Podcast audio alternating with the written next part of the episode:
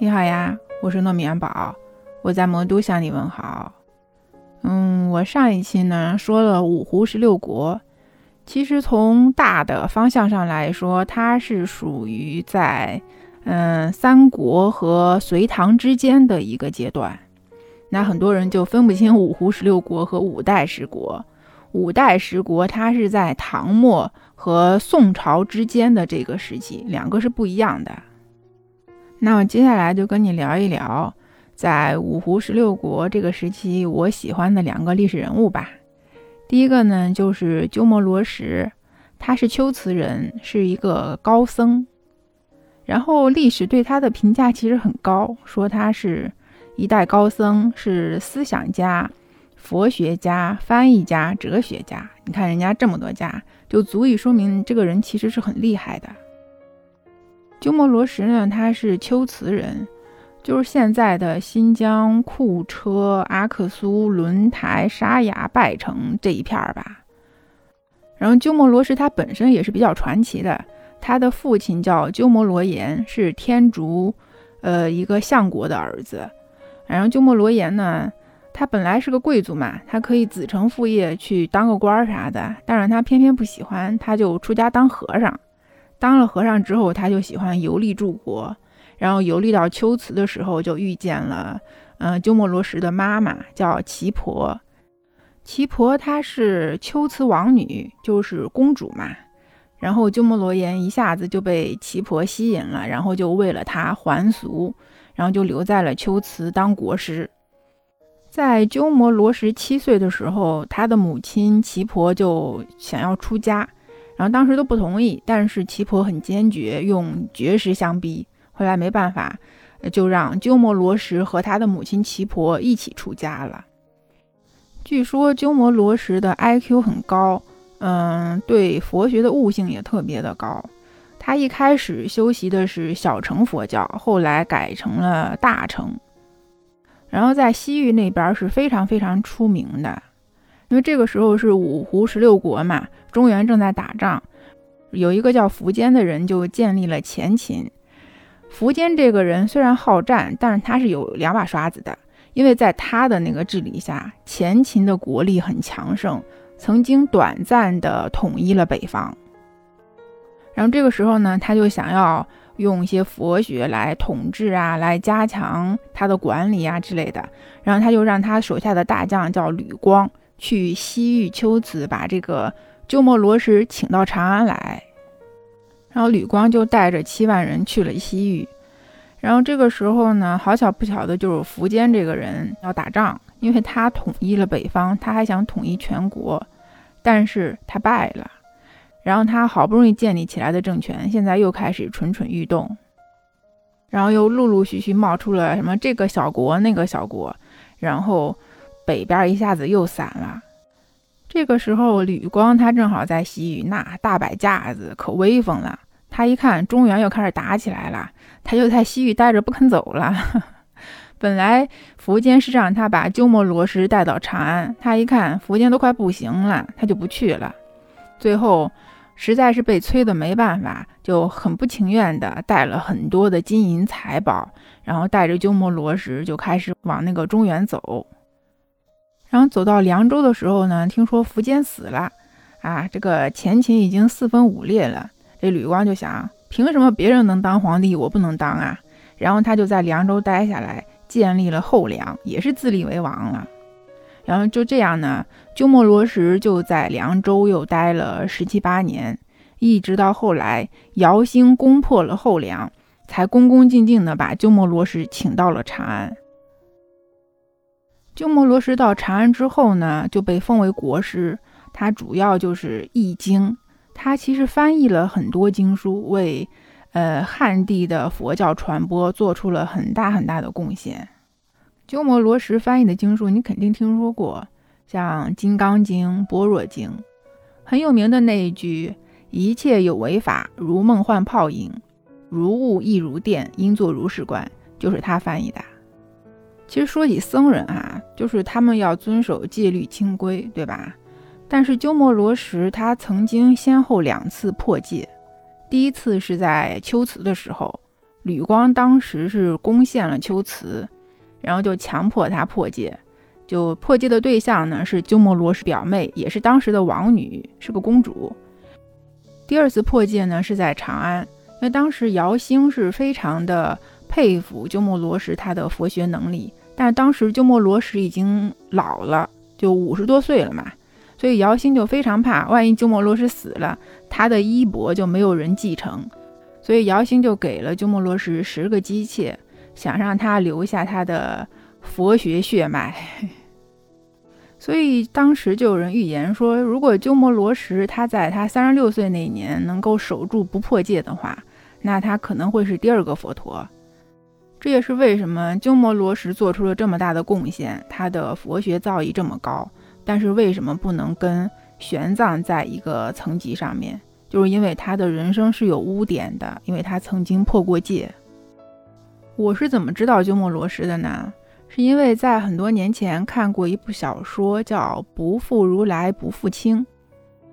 就当时一看到这个，我就想起了仓央嘉措那两句诗：“世间安得两全法，不负如来不负卿。”看完这个小说呢，我就特别想去看看鸠摩罗什，因为在新疆有一个鸠摩罗什寺。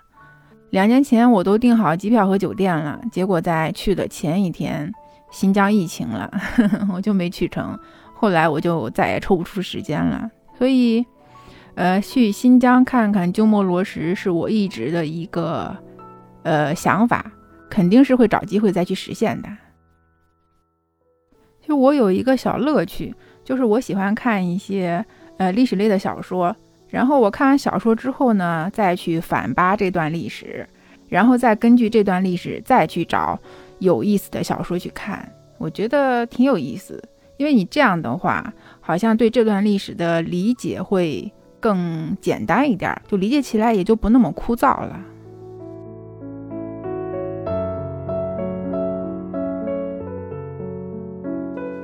在五胡十六国的中原，有一个国家叫后赵，它是羯族人建立的。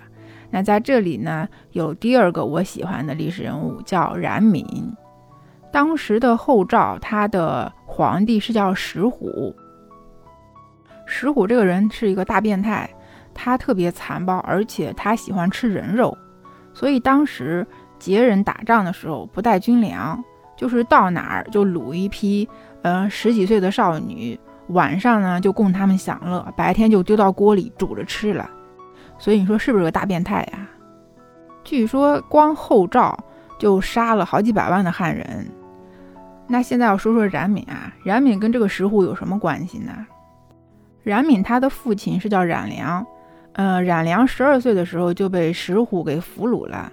但是因为冉家是魏曹时期的名将，就是一代武将，很出名的，所以石虎呢就很欣赏冉良，就收他为义子，就养子吧。然后这个时候就给冉良改名叫石瞻。然后冉闵呢，就是从一出生开始。就是石虎的养孙，他的名字叫石敏。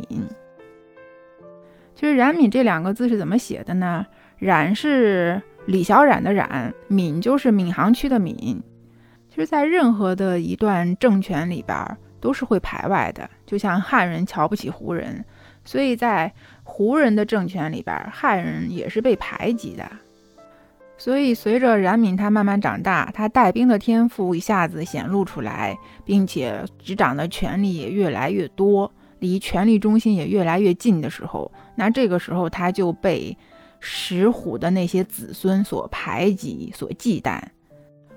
而且当时的羯人贵族，他并没有因为冉闵是石虎的养孙，也并没有因为冉闵他带兵打仗有多辛苦所立下的这些汗马功劳。还是瞧不起他，就认为他就应该是走狗，你不应该是我们的主子，应该是我们的奴才。所以当时对冉闵的阴谋和暗杀其实是非常多的。后来冉闵就干脆灭了后赵，自己当了皇帝，建立了魏国，历史上叫冉魏，冉就是冉闵的冉，他的姓氏。其实，在此之前啊，冉闵他一直是叫石闵，因为当时是在后赵嘛，是石虎的养孙。后来他建立政权之后呢，就改回了冉姓。冉闵他还有一个我觉得很了不起的行为就是他下了杀胡令。当时的胡人杀汉人，那真的是杀得很利索。有一组数据就是说，在西晋末年的时候，中原的汉人有三千五百万。等到后赵灭亡的时候，中原的汉人只剩下四百万。在短短的几十年时间，胡人杀了三千一百万的汉人，也就是说，当时有十分之九的汉人都被杀了。再这么杀下去，汉人肯定是要灭绝了。然后冉闵就下了杀胡令，就是只要是胡人，你都可以杀。所以在冉闵的带领下，当时杀了有一百多万的胡人。这一个行为在当时应该是有一些积极作用的，因为当时汉人是处于任人宰割的地位。但是冉闵的这一个行为一下子就激起了汉人的斗志和希望，然后同时他也震慑到了胡人，所以就有一些民族像匈奴、像鲜卑，他就退出了中原，又回到了北方。所以就有人说啊，如果没有冉闵的这个杀胡令，估计汉人真的要被杀绝了，就没有现在的汉族人了。所以，在这个层面上来说，我觉得冉闵应该也算是一个民族英雄吧。但是，为什么历史书上没有提过他呢？而且，连他建立的冉魏都没有归到十六国里边。有人说，是因为他的国家存在的时间实在是太短了，只有两年时间。还有人说，呃，冉闵他是被石家人养大的，但是他却杀了石家人，自己当了皇帝，推翻了后赵。然后他这个就属于乱臣贼子，就不符合当时的主流价值观。还有人说冉闵这个人他是有勇无谋，但凡他要是嗯有勇有谋，他也不至于死得这么快，然后他建立的这个政权也不至于这么快就崩塌。但不管怎么说吧，我还是挺佩服这个人的。嗯，其实我知道他也是通过一本小说叫《媚公卿》。这本小说，你抛开它的情节的话，你单看它所反映出来当时的社会的那种风气，还有一些对当时的风俗习惯、一些服饰的描写，其实我觉得还是不错的。因为我在网上去查过一些关于那个时期的衣服，我还挺喜欢那个时候的服装的。而且这个小说男主的演播者是云天河。哎呀，云天河是我非常非常喜欢的一个男播。我不太喜欢听小说，但是他的两本书我真的从头到尾全听完了。我觉得琢磨琢磨历史挺有意思的。以前我也分不清五代十国，分不清什么五胡十六国，但是经过这一次去整理资料，我觉得我现在脑子可清楚了。嗯，好啦，那今天就先这样吧。那。你听了我这两期节目，你有什么想说的吗？欢迎你给我留言。那欢迎你订阅我的专辑，这里是糯米饭儿，我们就下次再见喽，拜拜。